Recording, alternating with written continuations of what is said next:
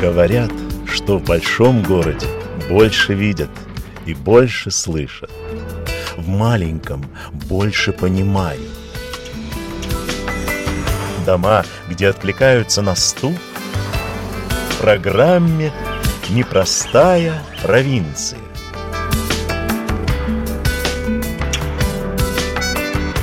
Программу «Непростая провинция» также можно послушать на веб-сайте Латвийского радио 4 LR4 LV и на всех основных платформах потокового вещания подкастов. Здравствуйте, я Ольга Гудис. Мы продолжаем гостить в Личумаес, культурно-историческом центре латгальского городка Карсовы. Центр открыли всего лишь два года назад, а когда-то, в середине 20-х годов прошлого века, этот дом, построенный Ренхольдом Матисом в живописной излучине речки Шнитки – был важнейшим предприятием в экономической жизни Карсовой.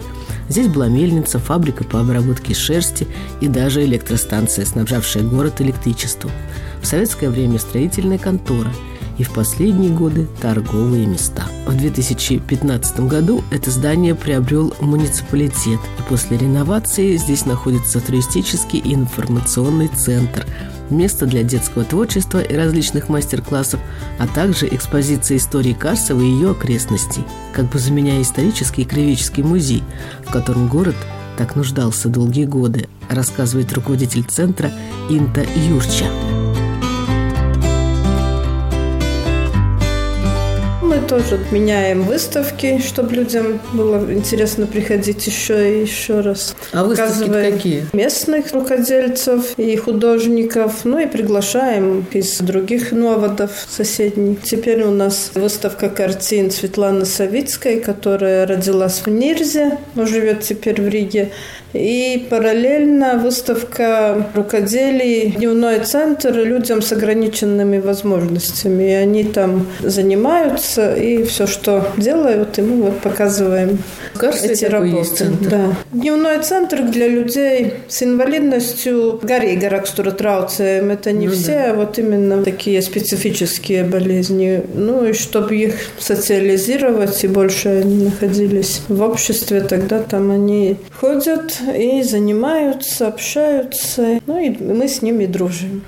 Можно посмотреть, что все ограничения, можно сказать, что в голове, а человек может много чего, если с ним работать. По одной из версий, городок получил название от польского воеводы Корсовского, который во время польско-шведской войны погиб здесь во время боя и похоронен на местном кладбище. С тех пор местечко стали называть Корсовкой, а после Первой мировой – по-латышски Карсовой.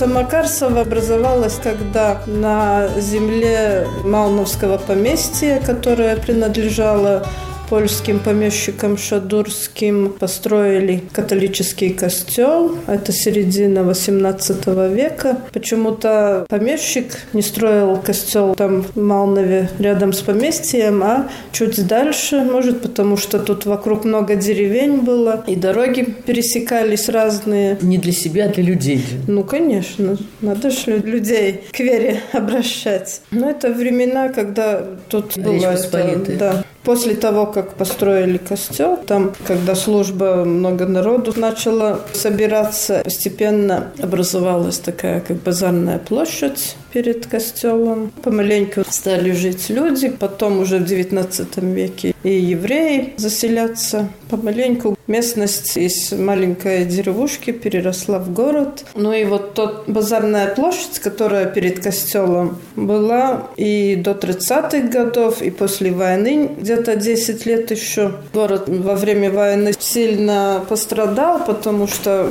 в основном были деревянные постройки, и все сгорело. В советское время после войны город пришлось заново перестраивать. И именно перед базарной площадью в центре города построили грисполком, так называемый в советское время, где была вся местная власть. Ну и напротив, в другой стороне костел. Наверное, чтобы это как-то замаскировать, там было решено сделать парк, посадили деревья, которые теперь уже выросли так, что закрывают вид в центре парка был памятник Ленину, рядом автобусная остановка. Ну, такой живой центр получился. А саму Базарную площадь перенесли на окраину города. Хотя такой план уже был и у городских властей до войны. А вообще у нас теперь не один костел, а два католических храма в одном саду. Так вышло, потому что в 30-е годы, когда город рос и развивался, католическая община очень большая была, и решили, что надо строить нормальный большой каменный храм. И в 30-е годы строительство было начато. Но, к сожалению, до начала войны не удалось построить, и остались такие стены на уровне крыши. В советское время, конечно, уже речь не шла о строительстве храма, и эти руины отстояли до 90-х годов, когда у нас пришел служить Язып Заглонетис, ксензом. И у него уже с молодости был вопрос, почему тут такие руины рядом с костелом. Узнав всю эту историю, он загорелся идеей, что надо этот храм все-таки достроить. Что и было сделано. И в 2003 году мы осветили новый католический храм. Так что у нас теперь два храма на одном месте. У нас они оба действующие. В маленьком деревянном храме, поскольку он памятник истории, его нельзя трогать, так он и стоит и будет стоять. Там проходят службы зимой, потому что там есть отопление, а с весны весь период летний кирпичном. Ну и Рождество Классно. тоже, потому что большое скопление людей. Обогревают дыханием. Да.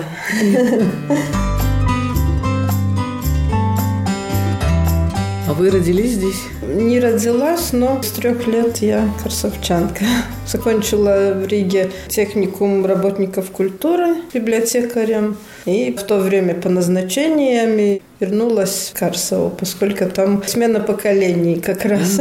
Хотели вернуться? В молодости, наверное, хотелось еще куда-то, но поскольку мама на то время оставалась одна, и то, что интересных предложений тоже не было, а После практики в Лудзе они уже меня знали, ну и позвали работать обратно. В принципе, не жалею. Отработала в библиотеке вплоть до последних вот этих двух лет. То есть в библиотеке вас сюда пригласили? Да. А там в библиотеке кто теперь? Там коллега осталась руководителем, потому что, как и везде, сокращение штатов. Mm. Но здесь новая работа интереснее? В принципе, да. Вы одна здесь? Нет, у меня еще коллега есть, девчонка на полставки. Но тут интересно, что много разных людей приходят и приезжают группы, экскурсии, экскурсии, общение. Ну и то, что в библиотеке у нас краеведение, история, то и тут тоже люди делятся своими рассказами, и фотографиями, и воспоминаниями. А вы здесь в частном доме живете? В квартире. В квартире. Я хотела спросить, огородом не занимаетесь? Обычно в маленьких городах ну, все люди еще есть мамин дом, как бы на мне остался. Так что огород тоже занимаемся всем чем.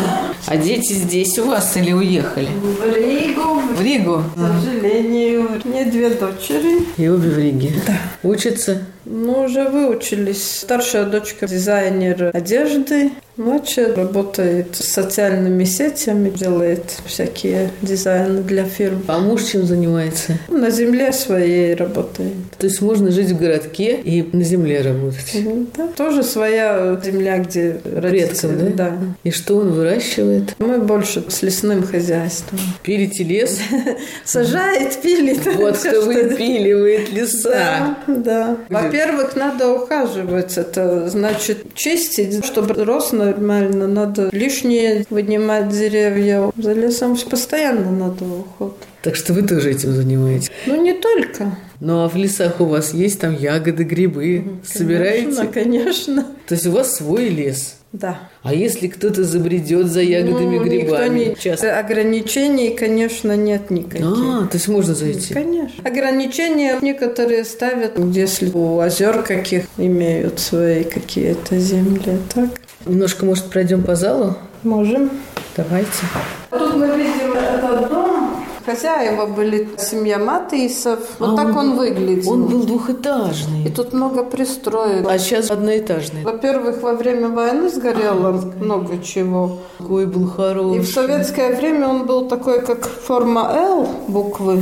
Ну а вот теперь, когда Пашвалдыба приобрела, в ходе реновации еще чуть-чуть уменьшился. То есть это хозяева, что они делали тут? Тут была мельница, обрабатывали шерсть. 41 год он погиб? Ну, он просто умер, нет, а, по а, старости. Ну, да. Вот младший сын был репрессирован уже в 40-м, потому что он был командиром айсергов. А это его жена и ребенок? Да, и ребенок. Ну, я, наверное, все вместе репрессировали были? Нет, он только один был выслан. Старший сын и дочь после войны, конечно, покинули эти места, а старший сын переехал в Лудзу, там и жил, и работал, и его потомки тоже там живут. Потомки Матисов присутствовали на открытии центра и предоставили много документов и фотографий из семейного архива. Рассказ про наш край начинается с этого Археологические где... раскопки. Да, немножко тут археология, артефакты из Лудзинского музея, чтобы показать, что в этих краях люди жили уже латгальцы с древних времен. Это 8-9 век и раньше.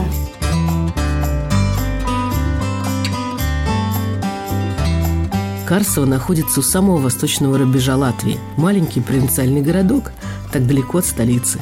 Но на самом деле он стоит на перекрестке дорог и скрещивании взаимопроникновения разных культур. При раскопках древних городищ Латгалов здесь находили и римские монеты, и скандинавские украшения – Здесь развивалось ремесло и всегда кипела торговля. А с первой четверти XIX века Корсовка получила статус посада с правом проводить ярмарки.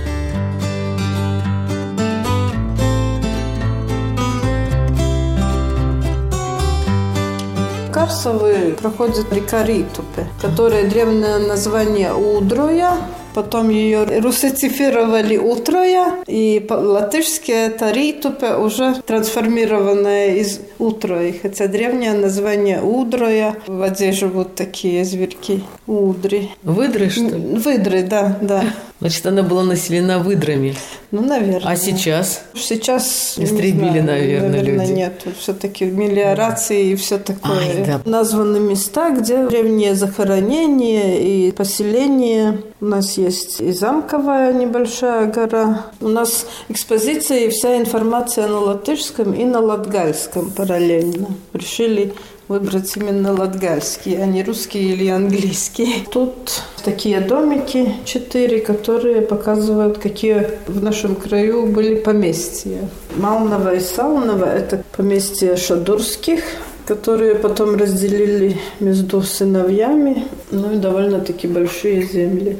Межвиды. Совсем такой домик простой. Там даже помещики не жил. Оно ага. было одно из маленьких поместий, где управляющий жил. Ну да, сельским хозяйством. Вот этих занимались. поместий да. зданий больше нет. Одно сгорело во время войны, поскольку деревянное. Роскулова пострадала в восстаниях пятого года, когда крестьяне против беззаконий со стороны помещиков и управляющих насчет аренды земли. Вроде у них крепостничество отменили, но налоги стали еще больше и тяжелее. Там тоже сгорело это поместье. Остались кое-какие хозяйственные постройки. И про поместье еще напоминает большая аллея лиственниц, которая и сейчас там. Да, интересно, что у вас какая-то мода на лиственниц.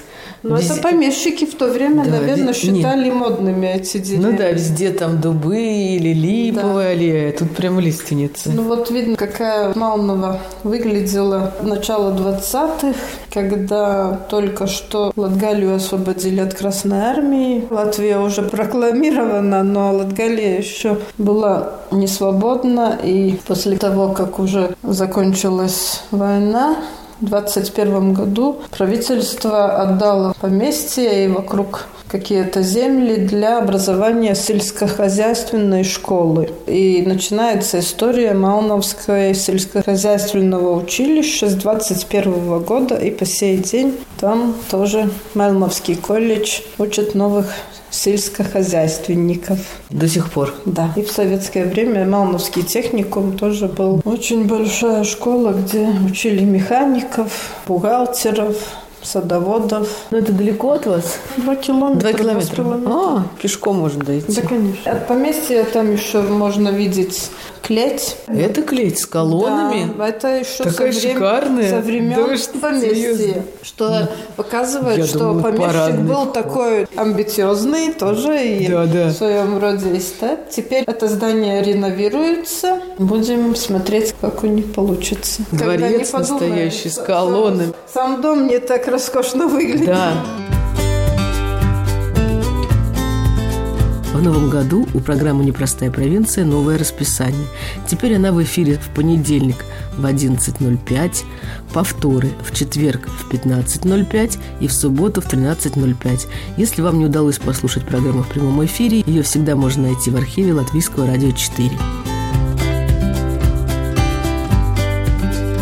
А это что у вас? Имитация трамвая старого? Нет, это, это? вагончик поезда, который Поезд.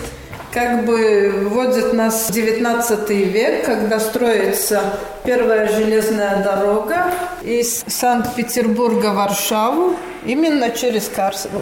Мимо Карсовы проходит, поэтому в экспозиции такой вагончик, больше Который он может зайти и фото- сфотографироваться. фотовагончик, да, Да, здорово. ну и Карсовский вокзал – это, можно сказать, первый вокзал на территории Латвии, который построен недалеко от нашего города. Называется станция Карсова.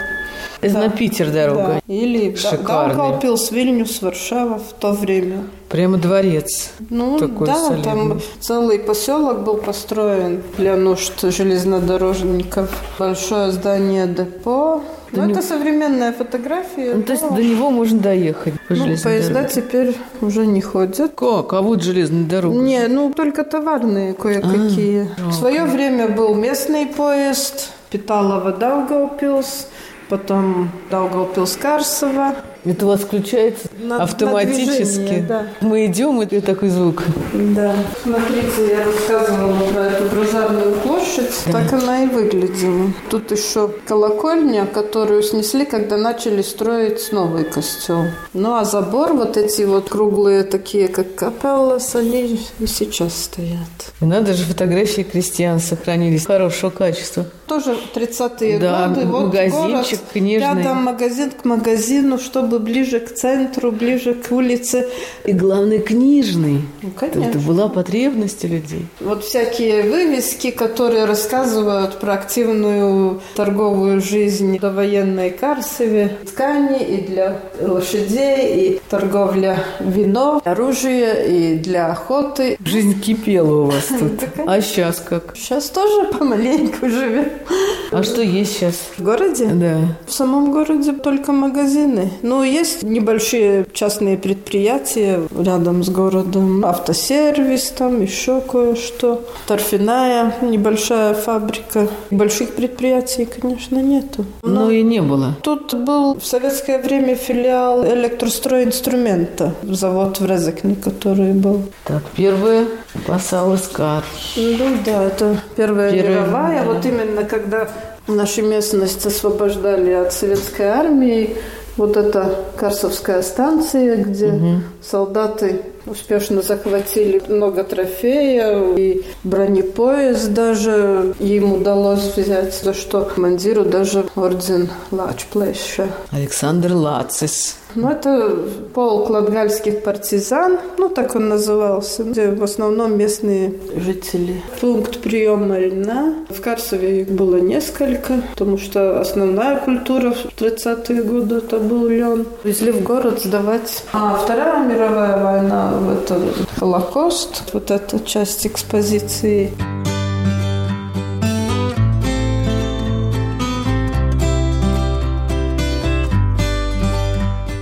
Согласно переписи XIX века, иудеев здесь проживало больше, чем лютеран и католиков вместе взятых. Ну и такой факт упомянут, что сам Гитлер побывал в Малнове, поскольку в начале войны, когда немцы сюда зашли, в Малнове расположился командный пункт армии «Север». Чтобы планировать дальнейшие действия, как бы он сюда прибыл на несколько часов. Но это самый дальний пункт в сторону востока был. И, конечно, Холокост очень сильно тронул и Карсову, потому что, как тут командатура основалась, сразу было сделано гетто, куда все принудили собраться. Ну и потом везли уничтожать. Так, около 500 человек погибло недалеко от Карсовой, у Наудоскаунс такое местечко. Там теперь стоит памятник. А так в городе была активная э, еврейская община. Первая гимназия в городе была для евреев, потом только общая.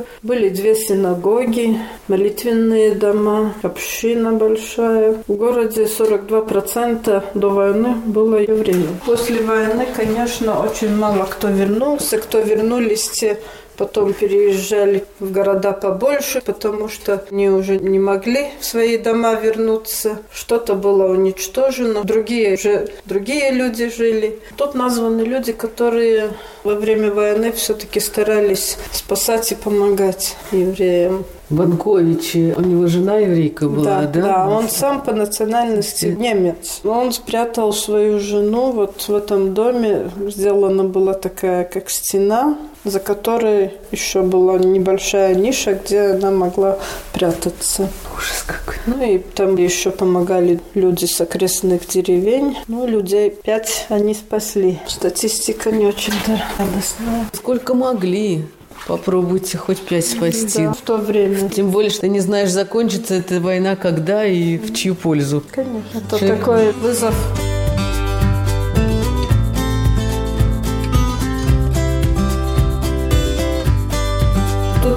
Видим фасад лютеранской церкви, угу. которая тоже была построена в 1939 только году, посвящена ну и простояла военное время. Вот так она выглядела только что построена. Советская власть башню снесла, и там был сначала клуб, а потом все советское время кинотеатр. Мое детство кино. Вы провели в этом кинотеатре все Да, и там была такая пристройка для касс. Какой фильм был любимый? Ой, не помню. Ну, индийские всем нравились, и французские, и фантомасы всякие. Тогда очень много посещали. Ну вот тогда, когда лютеряне вернули свое здание, они советскую пристройку снесли, и поэтому фасад такой кривой вышел. Вот тут мы видим интерьер немножко костела. О, красиво. И новый костел буквально рядом. Кто у вас весь этот дизайн замечательный делает? Это э, местные или вы приглашаете? Этого центра? Да, да, да. Ну, когда проект был по реновации здания, самоуправление по конкурсу нашла фирму профессиональную, которая делала интерьер. Но она местная? Нет, ну, они из Риги. Из Риги? Да. Mm. От нас весь материал был, mm-hmm. а они уже располагали это все, обыгрывали в дизайне. Например, вот тут такие горшки. Черная керамика. И на них написаны разные факты про торговлю. Но у вас есть керамическое это? Кто-то занимается керамикой? Именно в Карцеве нет. Ну как же так? Вот ну, у нас как? в Лудзе есть керамики. У нас вот не передалась вас... эта традиция. Да. Чем у вас занимается этот народ? -то? Ну, мы художники, музыканты, певцы, танцоры. Есть художественная школа, так что детям все возможности. А вот это вот. У вас же тут знаменитый священник жил, Карцев. Виктор Мамонтов? Да, Мы недавно даже был у нас вечер памяти его. Этот человек, конечно, как Богом посланный в наши края и отслужил с 83 до 2011. Его духовность была и видна, и чувствовалась. И люди приезжали не только местные, но и со всего мира. А вы сами видели его? Да. Не скажу, что много было мне таких моментов, чтобы пообщаться. На службу мы не ходили, ну, когда у них были летние лагеря, приезжали люди и дети из России, из других стран, разные музыканты, например, и была традиция в Доме культуры устраивать концертик небольшой для города. Так что мы приходили тоже смотреть, слушать. С ним очень легко было общаться, он очень такой простой и и вслушивался в человека. И даже так, что говорить особо ничего не надо было, он как бы уже чувствовал человека и всегда находил слова, которые в тот момент ему нужны. Рассказывали люди, что вот, например, даже если ты человек другой веры, ну, какая-нибудь, или болезнь, или проблема, ну, никак не можешь сам справиться, вот идешь к нему поговорить, какие-то он слова находит, дает благословение, ну, и человек уходит с покоем в душе, и что-то улаживается как ни странно. То есть к нему относились как к святому, да? Да, однозначно.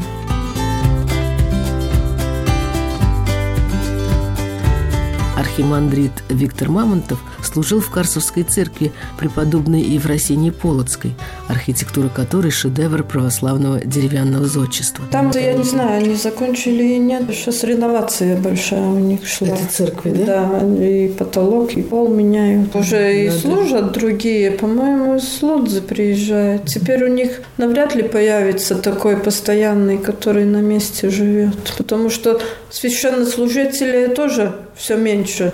Вот и они служат в нескольких приходах. Планку надо держать, люди еще ну, помнят Виктора Мамонтова. Конечно, ну. Такая легенда. Там, как говорится, сравнивать или равняться не надо, надо делать свою работу и быть с людьми. У нас, например, и католический наш Ксен Цаглуанетис очень был в народе любим. Тоже такой обычный человек в общении, с которым можно было и поговорить, договориться о чем-то. Но он ушел, пришел другой, помоложе, и тоже неплохо. Время идет и А вы меняется. католическую да. ходите? католиков больше всего. Если даже в Карсове, может, половина русскоязычных и латышей, но по деревням опять больше латышей. Община образуется больше католическая, если вместе посчитать. А лютеранская община у нас небольшая совсем. Она образовалась в 20-30-е годы, когда Тут приезжали жить с Видзами из других регионов люди. И тот же вот Рейнхолдс Матис, который тут фабрику создал, он тоже был лютерянин, приезжий в Карсову. И вот э, отвели участок земли рядом как раз с этим местом. Она здесь недалеко. Да, и эта вся община собирала деньги для строительства храма, который был освящен в 1939 году, только-только перед войной.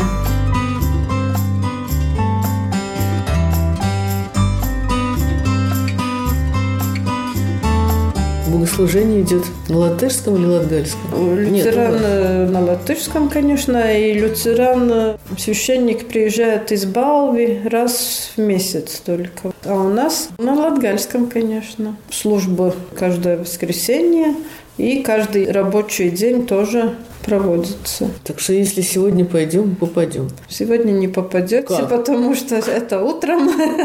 А, утренняя служба. Латгальский язык у нас очень-очень присущ и в обиходе, и в обычной жизни, и даже в мероприятиях. Если и начнешь на латышском, то мы переходим на латгальский. То в семье на латгальском говорят? Да, тоже на латгальском, на латгальском. конечно, да. Настоящий Но, латгальский да, край у вас. Да, мы можем и похвастаться, что в Карсове первое место в Латвии, где указатели улиц на латгальском и латышском языке. Знаки на латгальском языке поставлены были в 2014 году. Потом в 2015 появились претензии от комиссии по государственному языку, что буквы на латгальском были больше размером, чем латышские.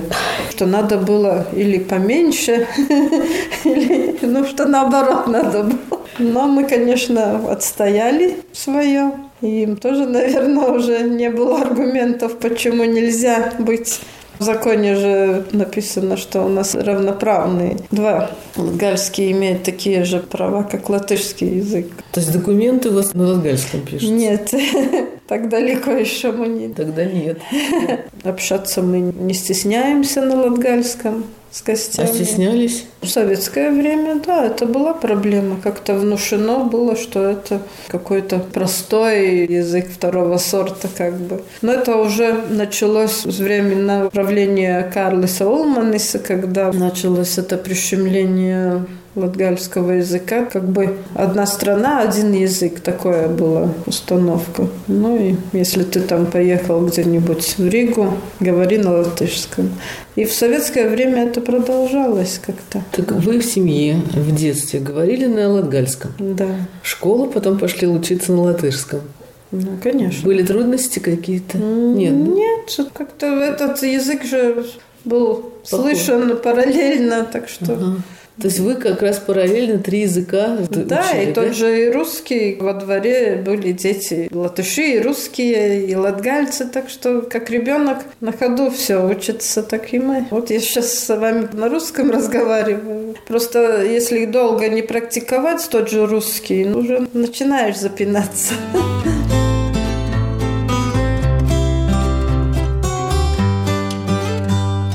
Сегодня мы познакомились с Интой Юрчей, руководительницей культурно-исторического центра Карсовы Личу Майяс, которая никогда не сопротивлялась судьбе, идя по ее дороге, и всегда выигрывала. С вами была «Непростая провинция», редактор компьютерного монтажа Инга Бедел, автор программы Ольга Гудис.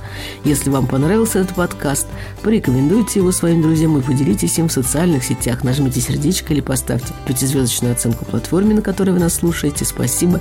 Всего вам доброго. До встречи через неделю.